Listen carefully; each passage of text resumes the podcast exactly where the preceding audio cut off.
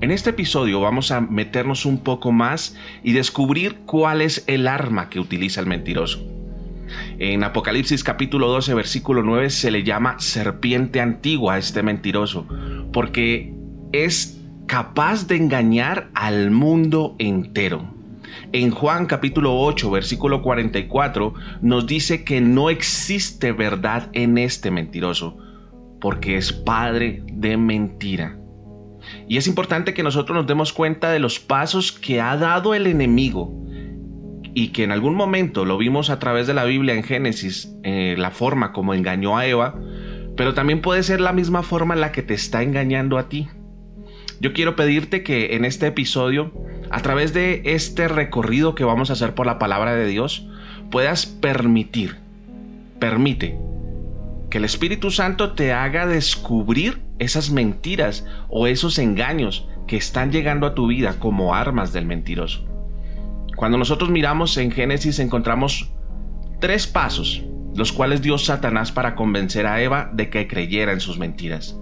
El primero de ellos es que Satanás, el mentiroso, el engañador, cuestionó la palabra de Dios. Él le dice a Eva, así que Dios os ha dicho. Miren y fíjense en esa frase que Satanás dijo. Así que Dios os ha dicho. En ningún momento él niega que Dios le había hablado, pero se limita a cuestionar si Dios había dicho realmente lo que Eva pensaba que había dicho. La sugerencia de Satanás era, si la analizamos un poco, a lo mejor habéis malentendido lo que ha dicho Dios. Tenéis derecho a volver a pensar lo que dijo. Vale la pena darse cuenta que mediante esta sugerencia sutil, Satanás está también poniendo en tela de juicio la bondad de Dios. En pocas palabras, en esta conversación, Satanás le dice a Eva, si Dios os amara de verdad, no te privaría de nada. Esta fue la misma técnica que intentó en el momento en el que el Señor Jesucristo estaba en el desierto. Cuando lo tenta, le dice, si eres el Hijo amado de Dios, ¿cómo es que tienes tanta hambre? Y yo te pregunto en esta hora que estás escuchando este podcast, ¿cuántas veces el, enemigo, el mentiroso, el engañador, te ha cuestionado la palabra de Dios? ¿Cuántas veces te ha dicho, si Dios te ama tanto, ¿por qué estás pasando por esta prueba? ¿Cuántas veces ha llegado a tu mente, que es el campo de batalla, como lo veíamos en el, episodio pasado, las mentiras de que Dios no te quiere, de que Dios no te ayuda, de que Dios no es bueno, que por qué existe tanta maldad, por qué entró el COVID, por qué hay tantas pandemias, por qué hay tanta guerra, por qué hay tanta discusión. Puede que esa sea una de las formas en las que hoy tú estás descubriendo que el enemigo, el mentiroso, el engañador, te está atacando con su arma más letal. Miremos al segundo paso, aquí en la palabra de Dios. Y es que cuando vemos aquí en Génesis, Satanás niega la palabra de Dios. Y él es muy astuto para negar la palabra de Dios porque la conoce. Él le dice a Eva, no moriréis. Y hay solo un pequeño paso entre cuestionar la palabra de Dios y negarla. Por supuesto, ni Adán ni Eva sabían por experiencia lo que era la muerte. Lo único que ellos conocían y de lo cual podían aferrarse era de la palabra de Dios. Era lo que Dios le había dicho a Adán. Si Eva no hubiera escuchado a Satanás cuestionando la palabra de Dios, jamás habría caído en la trampa. Jamás Eva hubiera llegado a escuchar lo que el enemigo le estaba diciendo al negar la palabra de Dios. El tercer paso es que cambia la verdad por una mentira sustituta. Y ahí es donde le dices, seréis como Dios. Y Adán y Eva ya habían sido creados a imagen de Dios, pero Satanás le tienta con un privilegio aún mayor. Satanás le empieza a decir que iba a tener un privilegio de ser como Dios. Y esta fue por supuesto la gran ambición que Satanás tenía cuando era Lucifer, el siervo que estaba en el cielo antes de la caída. El momento en su caída dice, como caíste del cielo, lucero, hijo de la mañana, cortado fuiste por tierra, tú que debilitabas a las naciones, tú que decías en tu corazón, subiré al cielo en lo alto, junto a las estrellas de Dios, levantaré mi trono y en el monte del testimonio me sentaré. A los lados del norte, sobre las alturas de las nubes, subiré y seré semejante al Altísimo.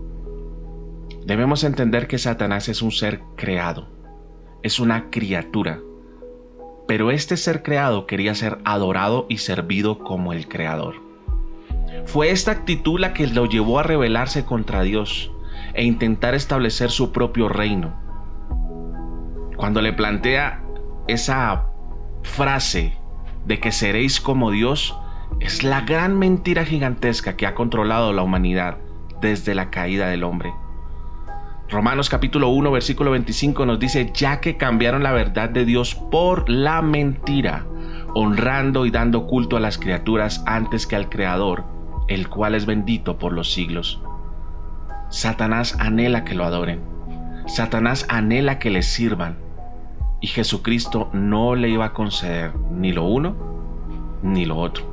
Mateo capítulo 4 versículo 8 al 10 dice, otra vez le llevó el diablo a un monte muy alto y le mostró todos los reinos del mundo y la gloria de ellos y le dijo, todo esto te daré si postrado me adorares. Entonces Jesús le dijo, vete, Satanás, porque escrito está, al Señor tu Dios adorarás y a Él solo servirás. El ser humano ha querido ser como Dios, han querido cambiar el entorno natural, está siguiéndole el juego al enemigo y esa es la raíz de muchos de los problemas que estamos viendo en la actualidad. ¿Cómo responde Eva ante la sugerencia de Satanás? Lo hace cometiendo tres errores que la llevaron a pecar. El primero, se apartó de la palabra de Dios.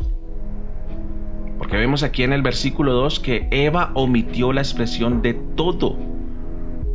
Dios le dijo en Génesis 2.16, de todo árbol del huerto podrás comer y parece ser que a Eva le iba trayendo la sugerencia de Satanás la que decía que Dios le estaba negando ciertas cosas.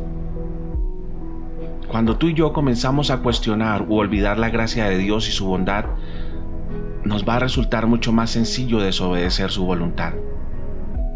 El segundo paso, que fue un error grave que tuvo Eva, fue que añadió algo más a la palabra de Dios. Algo que Dios no había dicho porque en el mandamiento original de Dios no encontramos la expresión ni le tocarás. Y Eva no solamente redujo la gracia contenida en las palabras de Dios omitiendo el de todo, sino que convirtió el mandamiento en algo más insoportable añadiéndole ni le tocaréis. Satanás quiere hacernos creer que los mandamientos de Dios son gravosos. Esto significa que Él es un Dios malo, un Dios injusto, un Dios cruel, y el objetivo a través de este engaño es que tú y yo queramos servirle al enemigo antes que servirle a Dios. Él supuestamente te ofrece una mejor salida. Supuestamente el enemigo te está ofreciendo un mejor mundo, una mejor vida, una libertad entre comillas. Pero la realidad del asunto, que la palabra lo indica, es que el ladrón solamente viene para robar, para matar y para destruir. Lo tercero, gran error que tuvo Eva fue que cambió la palabra de Dios. Dios no había dicho para que no moráis.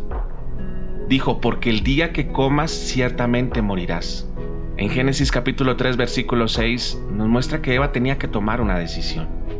La palabra de Dios o la palabra de Satanás.